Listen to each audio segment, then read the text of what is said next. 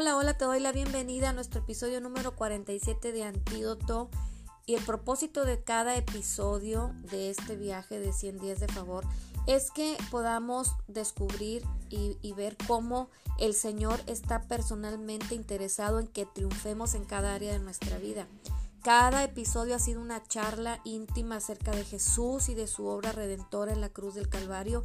Y estas charlas, el propósito que tienen es ayudarnos a equilibrar nuestro pensamiento, a, generarnos una conciencia correcta para que el resto del día podamos tener nuestra mente enfocada en el favor de Dios y cada día poderlo hacer de esta manera para que de esta manera comencemos a experimentar como nunca antes una confiada expectativa del bien.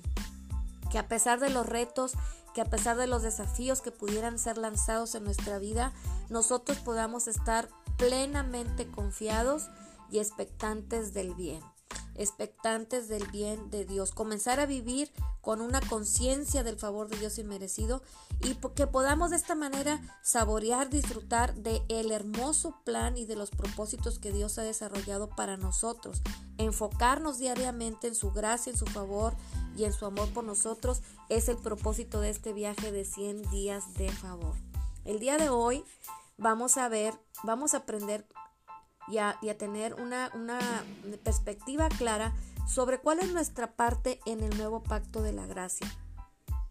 Y en Hechos 13, 38 y 39 dice así la palabra, Sabed pues esto, varones hermanos, que por medio de él, está hablando de Jesús, se os anuncia perdón de pecados y que de todo aquello de que por la ley de Moisés no pudisteis ser justificados en él, en Jesús, es justificado todo aquel que cree. En Jesús es justificado todo aquel que cree. Lo que no pueden hacer los mandamientos, lo que no puede hacer la ley, lo que no pudo hacer la ley, lo que no puede hacer la obediencia del hombre tratando de cumplir los mandamientos, lo hizo Jesús en la cruz del Calvario porque Él obedeció toda la ley y gracias a que ahora tú y yo o toda aquel, aquella persona que crea en Jesús puede ser justificado. Así es que la, nuestra parte en el nuevo pacto de la gracia, ¿cuál es? Simplemente creer.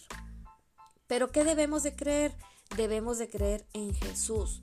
Y bueno, vamos a aclarar, según la palabra, lo que cómo es que debemos de creer en Jesús, cuál es la manera correcta de creer en Jesús, porque muchas personas podrán creer que Jesús fue un filósofo moral, otros podrán creer que fue un profeta, otros podrán creer que fue un personaje histórico, pero desgraciadamente creer en Jesús de esta manera no trae salvación. La salvación que viene a nuestras vidas es por creer correctamente que Jesús es el Hijo de Dios y que vino a este mundo para salvarnos, que Él es el Salvador del mundo. Así es que vamos a establecer lo que significa creer en Jesús. En Juan 1.12 dice, más a todos los que creyeron en su nombre, a todos los que le recibieron, les dio la autoridad de ser hechos hijos de Dios. Así es que creer en Jesús es creer y recibirlo como Señor y Salvador personal, que Jesús murió en la cruz por todos nuestros pecados Creer en Jesús es creer que Jesús es el único camino de salvación y que una vez que lo recibamos, recibimos el don de la vida eterna. En el Evangelio según San Juan capítulo 14 versículo 6, Jesús mismo dice, yo soy el camino, yo soy la verdad, yo soy la vida, nadie viene al Padre si no es por mí. Creer en Jesús, por otra parte, es creer que todos nuestros pecados, pasados, presentes y futuros ya fueron castigados y que hoy, y que hoy, bajo el nuevo pacto de la gracia, Dios nunca más se acordará de nuestros pecados ni de nuestras iniquidades.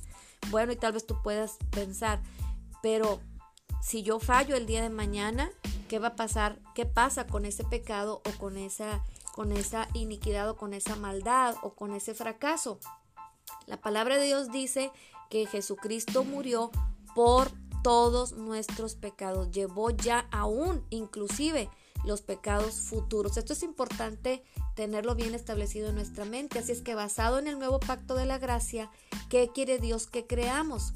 Él quiere que creamos con todo nuestro corazón lo que dice Hebreos 8:12, que Jesús fue propicio a nuestras injusticias y nunca más se acordará de nuestros pecados ni de nuestras iniquidades. Así es que podemos ver que bajo el nuevo pacto no hay nada que hacer, no es cumplir con ciertos requisitos, no es cumplir con ciertas exigencias, simplemente es creer en Jesús.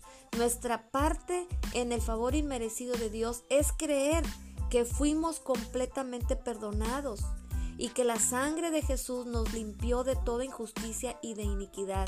Entonces ante los ojos de Jesús fuimos hechos perfectamente justos hoy por la obra terminada de su Hijo Jesús.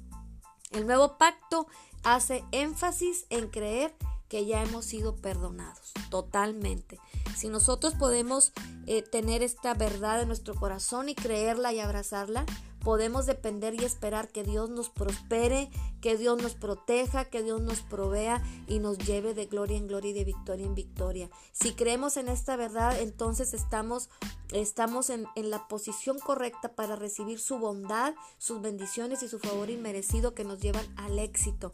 Pero fíjate cómo la única cosa, lo único que tú y yo tenemos que hacer o debemos hacer o nuestra parte en el nuevo pacto es solamente creer en Jesús y en su obra terminada. Si Jesús murió y perdonó todos nuestros pecados, es porque su obra fue perfecta. Si Jesús murió y llevó todas nuestras enfermedades, es porque su obra fue completa, porque su obra fue terminada. No hay nada más que hacer, no podemos agregarle nada, solamente nuestra parte es creer en Él y empezar a disfrutar cada día tener una intensa anticipación del bien es ser expectantes, estar expectantes del perfecto, del maravilloso plan de Dios para nosotros. En Romanos 12.2 dice que la voluntad de Dios es buena, agradable y perfecta. También dice la palabra que toda buena dádiva y todo perfecto descienden de lo alto, del Padre de las Luces. Dios ya tiene, ya nos dio lo mejor, ya nos bendijo con toda bendición espiritual. Así es que nosotros ahora simplemente nuestra parte es creer y disfrutar y vivir la vida en plenitud. Gracias por escuchar este episodio. Le damos gracias a Dios por todo lo que nos ha estado mostrando durante cada, cada día de este viaje. Eh, yo te animo a que tú compartas estos audios y si quieres escuchar todos mis audios puedes escucharlos en Spotify con el nombre de Antídoto o puedes escucharlos en mi Instagram Eliana GCS y si quieres dejar algún comentario acerca de estos temas ahí los, lo puedes hacer en mi Instagram. Pues muchas gracias y nos vemos en nuestro episodio del día de mañana. Bye.